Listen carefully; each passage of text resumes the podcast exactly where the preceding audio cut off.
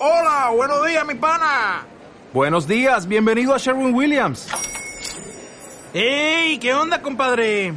¿Qué onda? Ya tengo lista la pintura que ordenaste en el ProPlus app. Con más de 6.000 representantes en nuestras tiendas listos para atenderte en tu idioma y beneficios para contratistas que encontrarás en aliadopro.com. En Sherwin Williams somos el aliado del PRO.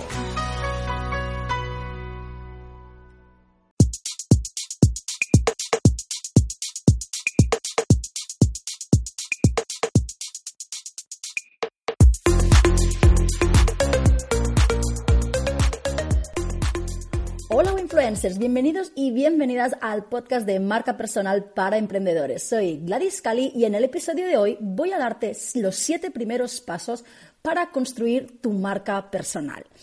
El primero es Conócete a ti mismo o a ti misma y las pasiones. No podemos empezar una marca personal sin saber antes lo que nos gusta. Normalmente me encuentro con muchos de mis clientes que dicen, claro, es que me gusta el tema de liderazgo, me gusta también el tema de Facebook Ads, me gusta también esto, el, coaching de, para mujeres y me gusta el coaching también para, para, no sé, para parejas.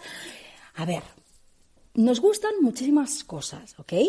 Pero tenemos que ver realmente lo que nos apasiona, lo que nos gusta, lo que se nos pasa el tiempo volando. Seguro que dentro de estas muchísimas cosas que te gustan habrá algo donde el tiempo se te pasa volando. Tienes que saber mirar también tu historia, ¿no? Cuando empezamos con una marca personal y queremos atacar diferentes mercados, mm, nos estamos equivocando. Aquí tienes que ver un poquito de decir, ostras, voy a ver por lo que he pasado yo anteriormente, porque de esta manera vas a empatizar muchísimo más con el público que vas a escoger. Pero no podemos pretender transmitir una marca ni unos valores si antes no has descubierto quién eres, qué es lo que te gusta, qué es lo que te hace feliz y cuáles son tus verdaderas pasiones. El segundo tip para construir tu marca personal, una vez has definido esto, que es muy importante, es analiza cuáles son tus valores y esto definirá la identidad de tu marca y lo que te va a hacer diferente. Me encuentro con mucha gente que me dice, no, es que no tengo suficientemente experiencia como para posicionarme ahora como coach o como consultor o como speaker. Identifica qué es lo que te hace diferente, cuáles son tus valores. Piensa por ejemplo, en tus amistades, ¿verdad que te acabas juntando con los amigos que compartís la misma manera de pensar? Pues tienes que conseguir los clientes que tengan la misma manera que pensar que tú. Porque cuando empiezas a transmitir y a comunicar y a escribir contenido para tu blog, para tus redes sociales, para Instagram, vas a empezar a escribir como tú sientes las cosas y como tú piensas. Y aquí es cuando vas a crear el mejor engagement con tu audiencia.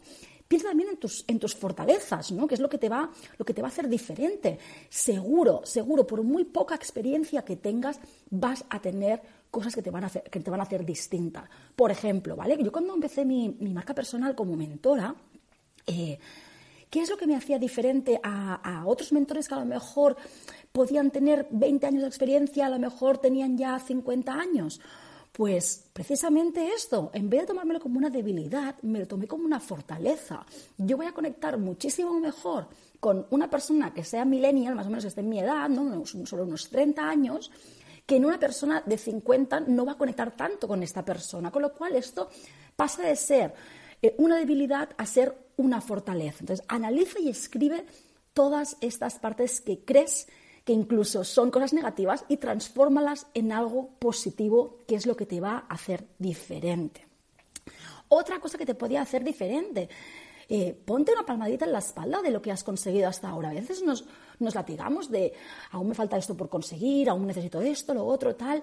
Ostras, yo me paré a pensar y dije, joder, yo, conseguí trabajar como responsable de eventos para Apple cuando tenía apenas 24 años, llevando todo el país. Entonces, esto me da una credibilidad, ¿no? Ya, ya, ya, no es el hecho de decir, no, es que no he trabajado en mi vida, ¿no?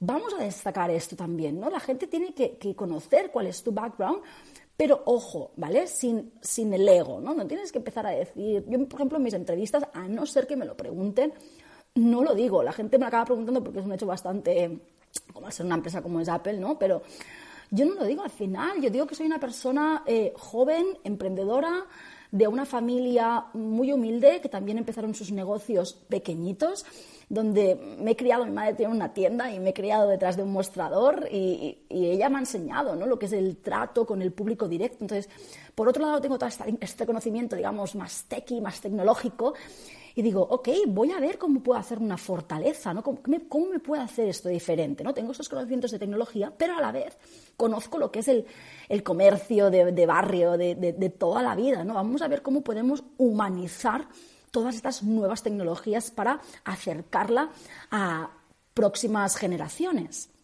¿Qué más? El tercer punto. Tienes que definir, muy importante, qué problema vas a solucionar o qué necesidad vas a cubrir de tu público objetivo. No se trata de, ay, me estoy duchando y eureka, he tenido una super idea, o se me da bien hacer esto, voy a dedicarme a hacer esto. No, ese es el mayor error que cometemos todos los emprendedores, que empezamos negocios simplemente basados en ideas o en cosas que nos gusta hacer. Es importante que nos guste hacer eh, lo, que, lo, que, lo, que, vas a, definir, ¿no? como, como el primer punto que te he determinado pero tienes que analizar un problema y ver cómo con tus servicios o tu infoproducto o tu producto vas a solucionarlo o cómo vas a cubrir una necesidad, ¿no? Pues mira, te doy un ejemplo para que lo entiendas un poquito, un poquito mejor. Yo me di cuenta que en el mercado de los eh, consultores, de los coach, de los formadores, había un problema que estas personas, pues, mm, cuando son autónomas y, están solas en el negocio, pues acaban procrastinando mucho con sus tareas, no saben, estudian muchísimas cosas a través de la de online y, Google y buscando vídeos en YouTube, pero al final les cuesta mucho definir una estrategia clara. Eh, personas que les costaba muchísimo escoger un nicho de mercado, personas que saben que tienen que utilizar el email marketing, pero no saben muy bien cómo hacerlo, eh, personas que les cuesta comunicar o hablar delante de una cámara o de un escenario.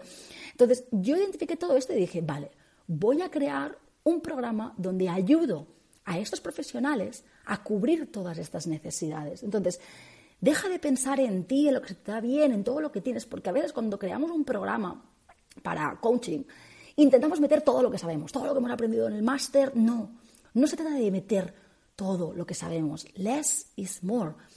menos es más. Entonces, mira el problema que tiene el nicho que vas a escoger y solo ofrece lo que soluciona realmente su problema. Y bueno, y hablando de nicho, efectivamente, el cuarto tip es escoge un nicho específico. La cosa más complicada y la mejor decisión que he tomado en mi carrera profesional. ¿Qué quiero decir con esto? Escoger un nicho específico, un público objetivo específico. No todo el mundo es tu cliente. Si tú quieres posicionar tu marca personal y ponerte como referente, experto o experta en el mercado, si vas a todo el mundo, nunca, nunca conseguirás posicionarte. Por eso es muy importante que escojas solo un tipo de personas. Yo entiendo que es muy difícil tomar esta decisión porque siempre vas a decir, hostia, para esta gente le voy a decir que no.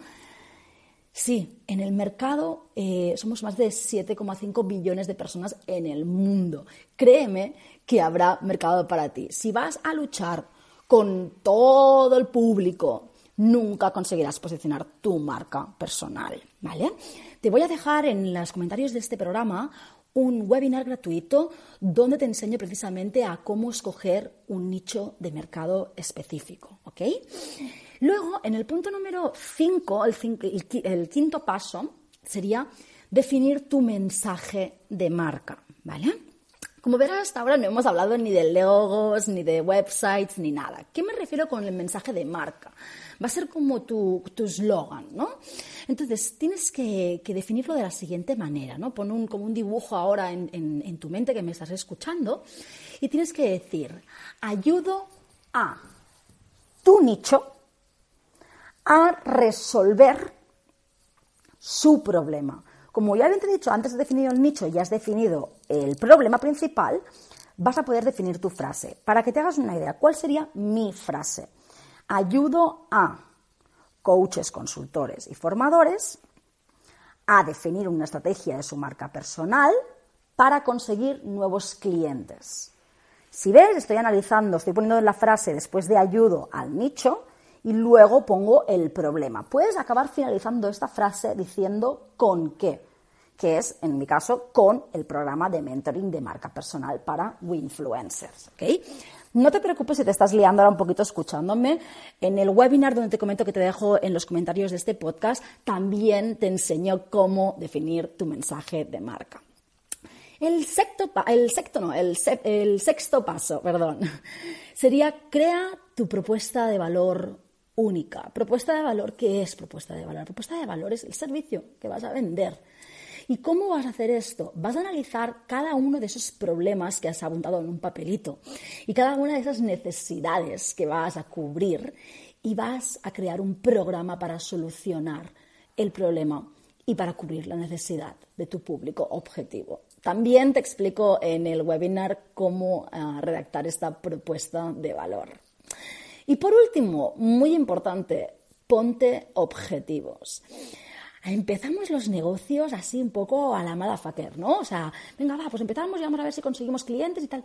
No, no, no. O sea, primero de todo tenemos que ver cuántos clientes o cuánta facturación queremos hacer al año.